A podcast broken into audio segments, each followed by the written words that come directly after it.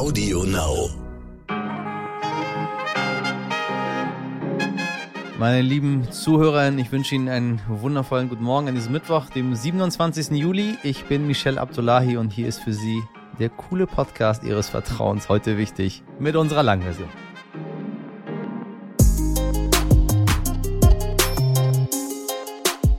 Wir reden viel über die Landwirtschaft und die Preise und wie es den Landwirten so geht. Heute spreche ich nicht über sie, sondern mit einer von ihnen. Landwirtin Bettina Hüske ist bei mir zu Gast. Schon als kleines Kind war für sie klar, ich übernehme den Hof meiner Eltern. Und so führt Bäuerin Bettina nicht nur den Hof Hüske, sondern entwickelt auch neue Konzepte, wie man regionale Produkte noch besser vermarkten kann. Und sie hat einen Instagram-Kanal, auf dem es neben süßen Kuhbildern dann auch den wahren Alltag einer Landwirtin zu sehen gibt, inklusive politischer Forderungen. Denn gerade die MilchbäuerInnen kommen kaum über die Runden. Folge, viele geben ihre Kühe ab. Das will Bettina aus dem Münsterland nicht. Und sag uns stattdessen, was man tun müsste. Also freuen Sie sich gleich auf ein wirklich schönes Gespräch.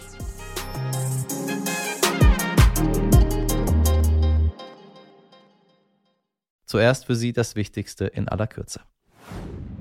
Wie gestern schon vermeldet, wird das Bodenpersonal der Lufthansa heute ihre Arbeit niederlegen und für bessere Löhne streiken. Dazu hatte die Gewerkschaft Verdi aufgerufen. Jetzt hat die Lufthansa angekündigt, den Flugverkehr in München und Frankfurt von Mittwochmorgen bis in die frühen Stunden des Donnerstags einzustellen.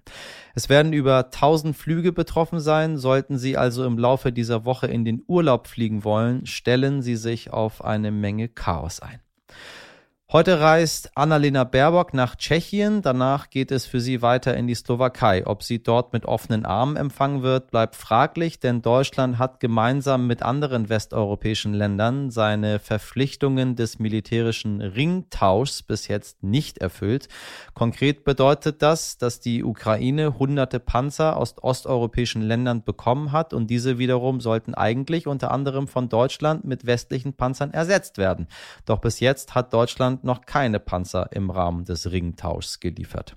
Wir stecken mitten in einer Gaskrise, wie Sie vielleicht hier und da schon mal ein oder andermal gehört haben. Am Mittwoch wird Russland sein Gas weiter drosseln. Nun haben sich die Energieminister der EU-Länder getroffen, um einen Gasnotfallplan zu beschließen. Dieser regelt, dass alle Länder ihren Gaskonsum von August 22 bis März 23 um 15 Prozent drosseln sollen.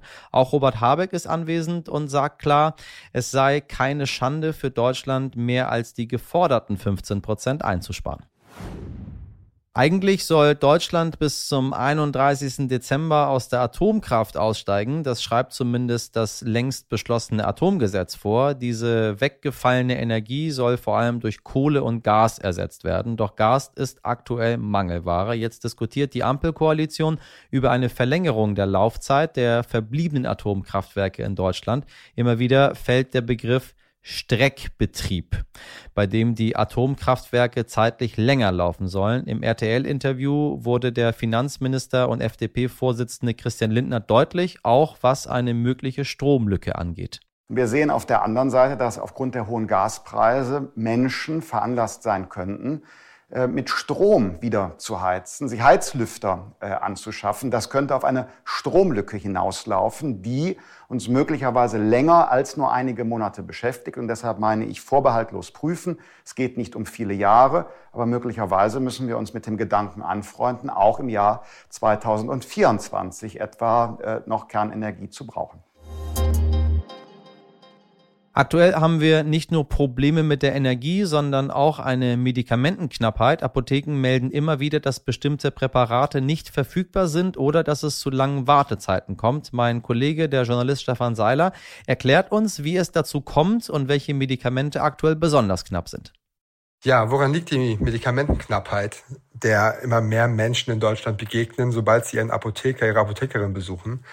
Äh, das, was vor allem chronisch Kranke aber auch Brustkrebspatientinnen und andere benötigen regelmäßig, dauerhaft. Gerade das scheint hier und da auszugehen. Und das betrifft diverse Medikamente, wie mir Apotheker erzählt haben. Das betrifft Antibiotika, Cholesterinsenker, Schmerzmittel, Säureblocker. Gerade ist Ibuprofen und auch Paracetamolsaft für Kinder offenbar Mangelware.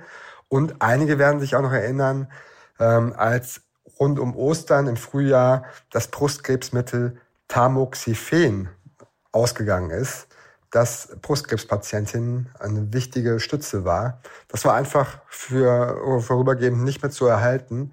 Ähm, und das ist dann doch ein schwerer Schlag in die Magengrube der Patientinnen und der Patienten, die darauf angewiesen sind. Woran liegt das? Die Gründe äh, sind zahlreich. Es hat ein bisschen was mit unserer Preispolitik in Deutschland zu tun. Seit vielen Jahren gibt es ja die Rabattverträge, Krankenkassen ähm, und die Hersteller vereinbaren äh, Deals, bei denen möglichst ein geringer Preis gezahlt werden soll. Das alles natürlich, um die Krankenkassenbeiträge unten zu halten, hat aber zur Folge, dass viele ähm, Hersteller sich zusammentun bei einem Hersteller, vor allem in China oder in Indien, dann die ganze Ware produzieren lassen, ähm, die Wirkstoffe produzieren lassen, mit denen dann die verschiedensten Medikamente hier in Europa zu Ende gefertigt werden, wenn überhaupt. Oftmals werden die Produkte, die ganzen Medikamente komplett in Indien oder in China ähm, produziert. Und das ist ein weiterer großer ähm, Punkt. Wir sind abhängig von, gerade von diesen beiden Ländern. 80 Prozent unserer Roh- und Wirkstoffe ähm, gehen aus diesen Ländern hervor, aus China und aus Indien. Und wenn da was passiert, wenn da mal eine Fabrik in Brand gerät oder wenn die Pandemie dazu führt, dass ein Land wie China die Grenzen dicht macht oder Indien beschließt, dass die Medikamente, die in Indien hergestellt werden, zuallererst mal für den indischen Markt gedacht sind und nicht mehr exportiert werden können, dann haben wir in Europa ein großes Problem und dann kann es dazu kommen, dass ganze Arzneimittel ähm, komplett versiegen.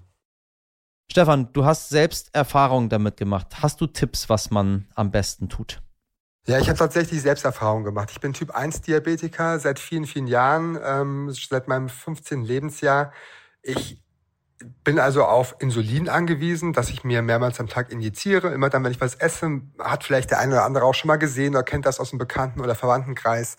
Ähm, ich bin einer dieser Menschen, die mit so einem weißen Punkt am Oberarm rumlaufen.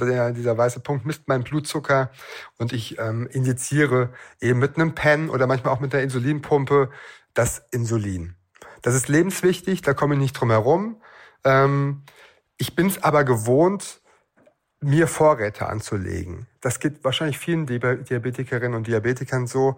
Äh, das Insulin, das wir bekommen, das ist meistens etwas mehr, als wir in einem Quartal benötigen. Ähm, somit können wir kleine Vorräte anlegen. Ähm, und diese brauche ich jetzt momentan auch gerade auf, was meine, ähm, meine Behandlung angeht. Ich bin nötige das Humalog-Insulin. Das ist, stammt von einem Hersteller, der heißt Lilly Deutschland, sitzt in Bad Homburg. Ähm, das Insulin wird nicht in Deutschland produziert, so viel ich weiß. Ähm, und es kommt auch aus, aus einem anderen Land. Ähm, und äh, es ist allerdings gerade beim Insulin zum Glück so, dass man da auch noch auf andere Analoginsuline ausweichen kann, die ähnlich wirken. Nicht genau gleich, ein bisschen anders. Manchmal ist auch die Darreichungsform eine andere. Dann nimmt man eben nicht die drei Milliliter, Milliliter Ampulle, sondern eine andere Ampulle, äh, das kann man, wenn man dann ein bisschen geübt ist, kann man dann diesen Engpass umgehen. Aber es ist immer mit Arbeit verbunden. Und ich will mir gar nicht vorstellen, wie das ist äh, für Menschen, die vielleicht nicht mehr so gut lesen können oder die ähm, vielleicht äh, Probleme haben, das dann umzurechnen von der einen Ampullengröße auf die nächste. Ähm, für all jene Personengruppen ist so ein Lieferengpass dann wirklich schwer zu handeln, zumal wenn sie chronisch krank sind, so wie ich, ähm, und auf das Zeug angewiesen sind. Wie geht's jetzt weiter? Ist eine Besserung in Sicht? Ja, das wäre so schön, wenn das Problem schnell behoben werden könnte. Laut mehrerer Apotheker, mit denen ich gesprochen habe, ist das allerdings sehr unwahrscheinlich. Auch der Deutsche Apothekerverband geht nicht davon aus, dass es so schnell dazu kommen wird. Die Probleme sind dafür zu komplex. Zum einen kommt man nicht schnell dazu, die Medizinprodukte in Europa oder in Deutschland herzustellen. Das ist so, so sehr das Anliegen von vielen Politikern und auch von vielen Verbrauchern natürlich zu verstehen ist, das ist fast illusorisch meinen Experten. die Produktion komplett nach Europa zurückzuholen. Man könnte allerdings Teile der Produktion wieder nach Europa verlagern. Das gelingt auch hier und da. Allerdings sind dann oftmals äh, dennoch einzelne Hilfsstoffe oder sogar komplette Wirkstoffe ähm, aus chinesischem oder aus indischem Fabrikat. Das heißt, man ist doch dann wieder darauf angewiesen, auf diese beiden Länder und deren Exportregularien gerade jetzt, solange die Corona-Pandemie herrscht, droht immer wie ein Damoklesschwert ähm, nochmal ein Exportstopp aus China, aber auch aus Indien verhängt zu werden. Und darunter leiden dann natürlich die europäischen Pharmahersteller massiv und damit auch alle Kundinnen und Kunden hier. Ein anderer Punkt ist die Preisfindung. Die Generika in Deutschland sind wahnsinnig günstig. Äh, manche Experten meinen, die müssten ein bisschen teurer werden damit äh, es sich insgesamt lohnt, auch solche Stoffe wie Paracetamol, wie Ibuprofen und so weiter in Deutschland, in Europa wiederherzustellen. Ähm, momentan ist das überhaupt gar nicht abbildbar bei den äh, Preiskämpfen, die da in den Apotheken toben. Und andererseits gibt es auch ähm, die Regularien, die die und Rabattverträge, die die Krankenkassen mit den ähm, Herstellern abschließen. Auch da müsste man ansetzen. Aber das sind komplexe Dinge, die man nicht heute auf, von heute auf morgen erledigen kann. Das ist eine dicke Hausaufgabe. Und die Frage ist auch, ob das die Politik in Deutschland alleine regeln könnte. Die Europäische Union, die Kommission hat das auf dem Schirm, das Thema. Geschehen ist allerdings bisher nicht viel. Eine Hoffnung gibt es allerdings, zumindest vorübergehend, könnte die Ausnahmeregelung verlängert werden, eine Ausnahmeregelung, die es den Apothekern in Deutschland erlaubt, wenn ein Produkt, ein Medikament nicht lieferbar ist, auf ein anderes Produkt mit einem ähnlichen Wirkstoff, vielleicht mit einer anderen Dosierung auszuweichen und ähm, somit dann an die Patientinnen und Patienten schnellstmöglich zu versorgen, ohne nochmal Rücksprache mit dem Arzt zu halten. Mir haben nämlich einige Apotheker erzählt, das kostet wahnsinnig viel Zeit. Zehn Prozent ihrer Arbeitszeit geht momentan dafür drauf, dass sie Alternativen suchen müssen. Seit Corona ist ihnen immerhin erspart geblieben, dass sie die Ärzte dann nochmal konsultieren müssen. Eventuell wird diese Ausnahmeregelung, die eigentlich im November auslaufen soll, laut Apothekerverband verlängert. Das wäre schon mal ein kleiner Schritt, um die Symptome zu bekämpfen. Allerdings die Ursachen löst man damit noch lange nicht. Da müsste man ganz woanders ansetzen. Vielen Dank, lieber Stefan Seiler. 140 Milchkühe, 80 Jungtiere, Kaninchen, Hühner, Katzen und der Hund Nala. Das ist der Hof von Landwirtin Bettina Hüske. Wir haben alle gleich wunderschöne Bilder vor dem geistigen Auge. Zusammen mit ihrer Familie kümmert sie sich um die Tiere und dokumentiert als Agrarinfluencerin bei Instagram ihren Alltag und dort klärt sie auch darüber auf, wie schwer es heutzutage ist, mit der Landwirtschaft Geld zu verdienen. Ich spreche mit ihr über ihre Hoffnung, die sie mit der Ampelregierung verbindet, ihre Sorgen und warum wir neben Bio eben auch die konventionelle Landwirtschaft brauchen. Frau Hüske, ich grüße Sie ganz herzlich. Hallo. Äh, äh, eine, eine spannende Aufgabe. Wann war, wann war für Sie klar, dass Sie den Hof äh, Ihrer Eltern übernehmen? Tatsächlich schon recht frühzeitig im Kindergarten wusste ich schon, dass ich Landwirtin werden möchte. Und ähm, als da meine Brüder den Hof nicht weitermachen wollten, war dann auch ganz direkt klar, dass ich das weitermachen werde. Äh, wird man irgendwie häufig darauf angesprochen, äh, dass man, dass man eine Landwirtin ist, weil das sonst irgendwie so ein männerdominierter Beruf ist, oder ist das nur ähm, das Vorurteil des Stadtkindes Michelle? Tatsächlich früher ja, aber mittlerweile ist es schon deutlich normaler geworden und ähm, es wird zwar meistens noch kurz irritiert geschaut, wenn man den Beruf nennt, aber ansonsten hält sich das ja in Grenzen. Wir sehen ja leider die ganzen Menschen nicht, äh, die uns mit unserer Nahrung versorgen. Die sind ja, äh, außer man hat das Glück, irgendwie auf dem Land zu leben oder mal in einen Hofladen zu gehen. Ähm, äh, Sie haben ja so einen schönen Hofladen, Bettinas Hofkonfetti, eröffnet 2021. Ähm, wir gehen in den Supermarkt, dann sehen wir, was dort ist, das kaufen wir, dann kommen wir wieder raus. Äh, wie ist denn die Lage äh, der Landwirtschaft aktuell? Wird nicht so häufig drüber drüber gesprochen. Kommt man gut über die Runden mit so einem Hof? Mm, tatsächlich ist es schon seit ja, einigen Jahren echt super schwierig, ähm, ja, den Betrieb irgendwie finanziell am Laufen zu halten, beziehungsweise in der äh, gerade im Milchviehbereich in den letzten zwei, drei Jahren war es eigentlich fast gar nicht möglich. Da mussten wir komplett irgendwie fremdfinanzieren und schauen, dass wir irgendwie die Rechnungen begleichen können. Und was auch eben der Grund ist für viele, dass sie eben den Hof zum Beispiel nicht mehr weitermachen oder tatsächlich auch ja, Betriebsleiter den, den Hof aufgeben. Weil im Endeffekt, wir arbeiten sieben Tage die Woche und ähm, ja. sind irgendwie 24 Stunden müssen wir verfügbar sein, wenn dann doch mal nachts eine Kuh, Kuh kalbt oder ja, der ja. Melkroboter einen Alarm gibt. Und ähm, ja, im Endeffekt bleibt am Ende nicht viel bei über und das ist eigentlich ja schade. Also nichts mit 38-Stunden-Woche äh, und Work-Life-Balance oder, oder, oder, oder, oder gibt es andere Vorteile, wenn man sagt, naja, dafür bin ich, bin ich mein eigener Chef oder ich bin in der Natur oder ich mag das, was ich mache, äh, müssen Sie mir helfen.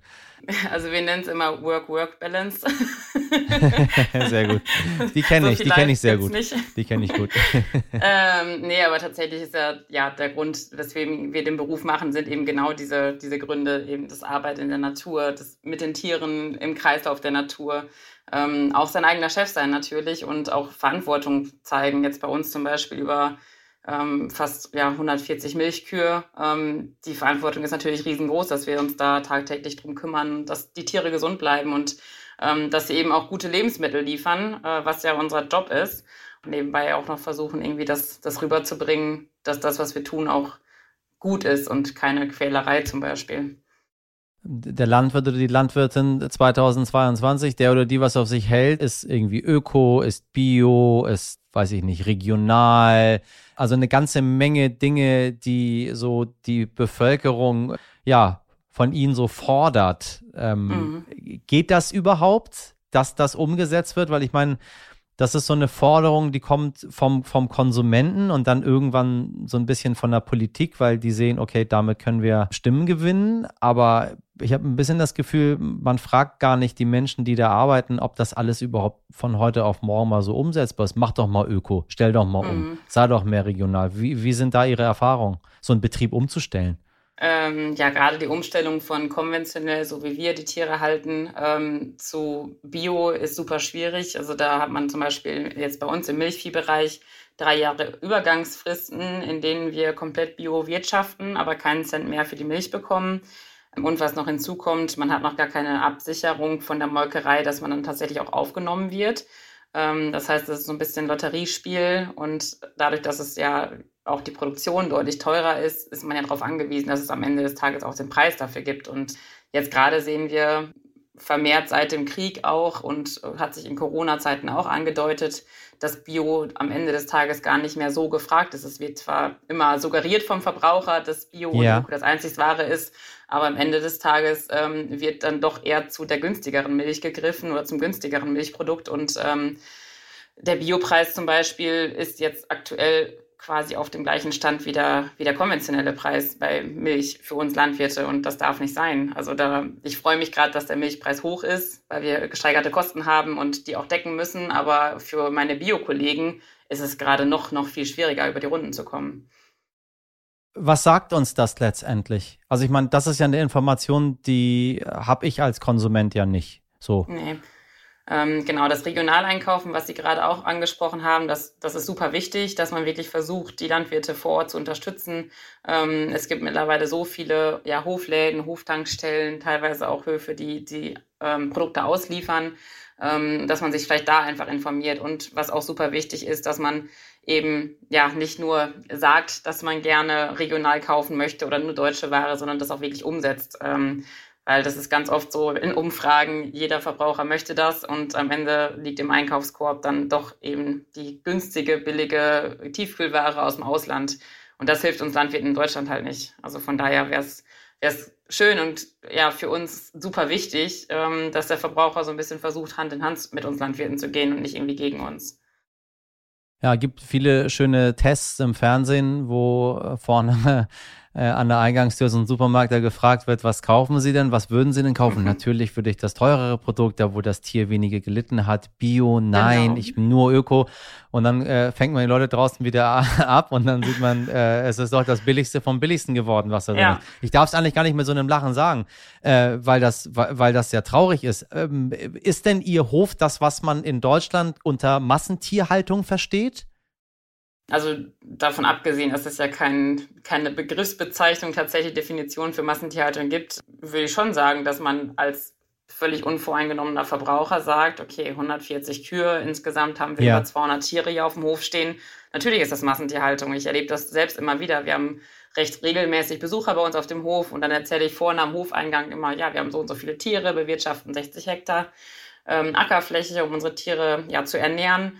Dann ist erstmal so, das so, geht so ein Raunen meistens durch die Gruppe, boah, 140 Kühe, das ist aber eine Menge. Ja, und dann gehen wir durch den, gehen wir über den Hof und schauen uns den Stall an und äh, schauen uns die Tiere an. Und es gibt, glaube ich, noch, gab keine, bisher keine einzige Besuchergruppe, die dann nachher nicht gesagt hat, oh krass, das sind jetzt 120 Kühe in diesem Stall oder 140 Kühe insgesamt. Hätte ich mir viel mehr vorgestellt. Die haben ja tatsächlich wohl Platz in dem Stall und denen geht's ja offensichtlich gut. Also ist es vielleicht doch gar nicht ganz so schlimm. Ähm genau, also ich würde schon sagen, ja, unser Betrieb ist ein ganz typischer ähm, Familienbetrieb mit auch Massentierhaltung, ja, aber eben, ja, man, man kann es nicht an der Masse ausmachen. Es geht viel mehr darum, wie, wie der Landwirt auch mit den Tieren umgeht und äh, ja, wie man sich verhält. Wie stehen Sie zu diesem häufigen Vorurteil, Landwirte sind Klimasünder? Was sind Ihre Gedanken dazu? Ähm, halte ich für sehr, sehr schwierig, weil ähm, wir ja am Ende des Tages nichts tun, um vorsätzlich der Natur zu schaden, sondern wir, uns geht es ja vielmehr darum, dass wir Lebensmittel produzieren, ob es jetzt bei uns indirekt durch die Ernte des Futters für unsere Kühe äh, ist und wir dann ja die Milch aus den Kühen herausmelken, die Milch verkaufen, daraus Produkte äh, geschaffen werden oder eben die Ackerbauern, die ähm, Gemüse anbauen. Ähm, klar haben wir große Maschinen, die auch Diesel brauchen, die, die natürlich auch irgendwo für die Umwelt nicht hundertprozentig gut sind, aber andersrum denke ich mir auch, ähm, Hunderttausende fliegen gerade in den Sommerferien in, in den Urlaub und äh, alle Flughäfen Richtig. sind komplett voll. Alle Bahnsteige sind voll, weil so viele Menschen gerade weg wollen und eben Züge, Flugzeuge, was weiß ich gerade nutzen. Ähm, ja, man fängt meistens ungern an, vor der eigenen Haus Haustür zu kehren, aber vielleicht ja, absolut. man das mal öfter. Ja. Ähm, ich meine, Sie zeigen sich ja äh, auf Instagram, ähm, liebe HörerInnen draußen, äh, wenn Sie unserem Talkgast heute folgen möchten. Bäuerin Bettina ist der Name. Äh, Sie geben ganz viele Interviews, Sie sind häufig im Fernsehen, Sie führen Menschen über den Hof. Also Sie machen diese ganze Aufklärungsarbeit, die man sich immer wieder wünscht, damit Menschen wissen, wo kommt mein Essen überhaupt her, äh, was passiert dort. Äh, es ist alles sehr, sehr transparent und, und sehr, sehr offen. Was ist das Hauptziel, wofür Sie als, ähm, als selbsternannte Agrarinfluencerin kämpfen? Schönes Wort übrigens.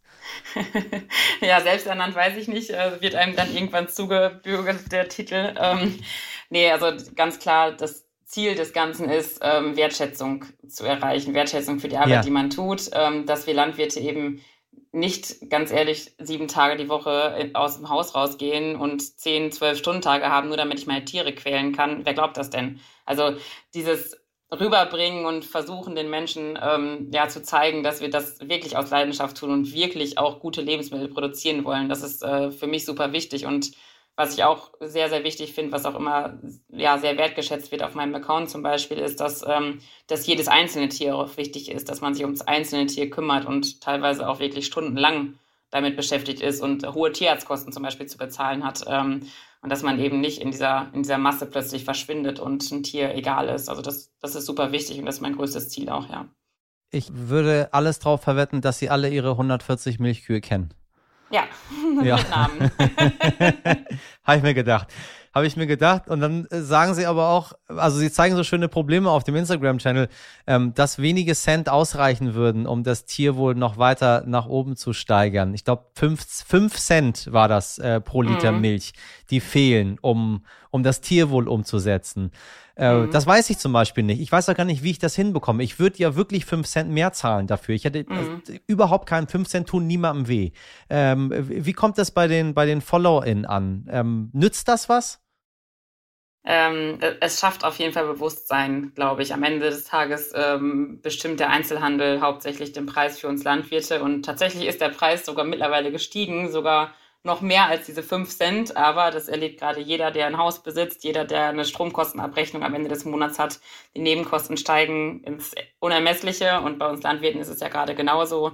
Gesteigerte Energiekosten, mehr Kosten für Dünger, mehr Kosten für Futter.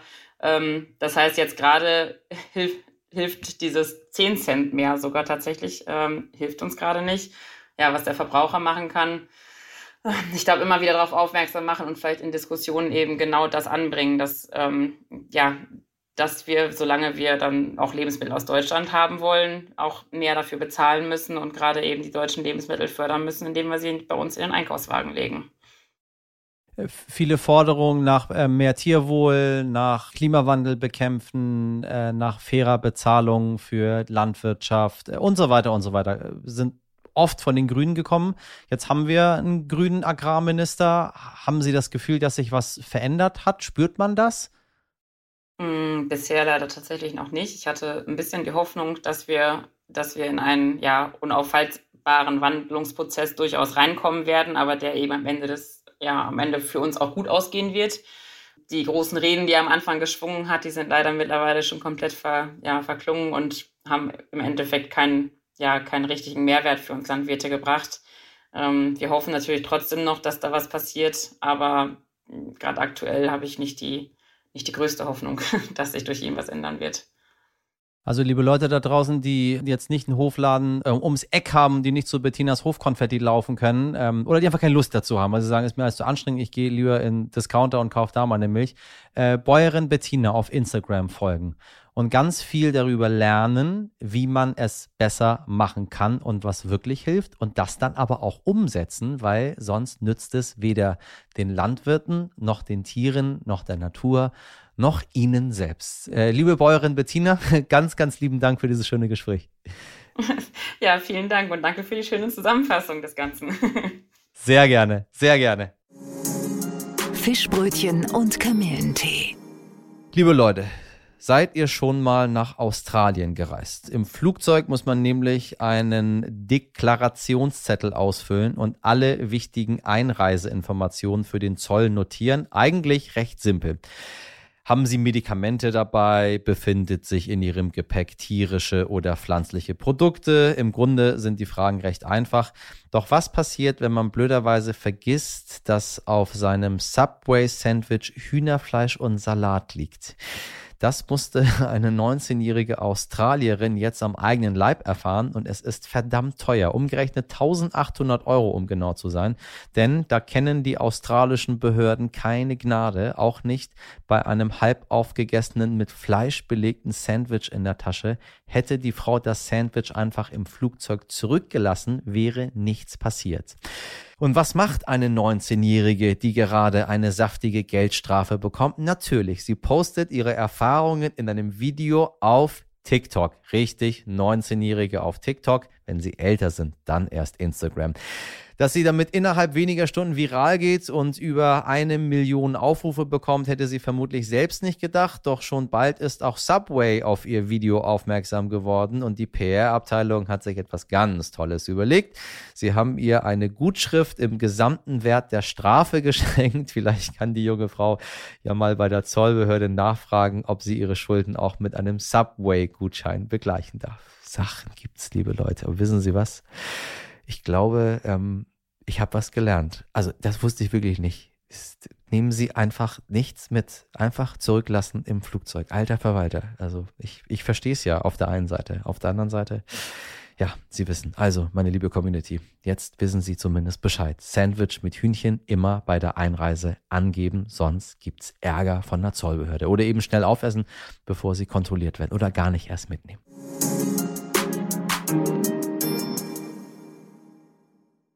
Ihre Erfahrungsberichte zu Einreisen in verschiedenen Ländern können Sie uns gerne schicken.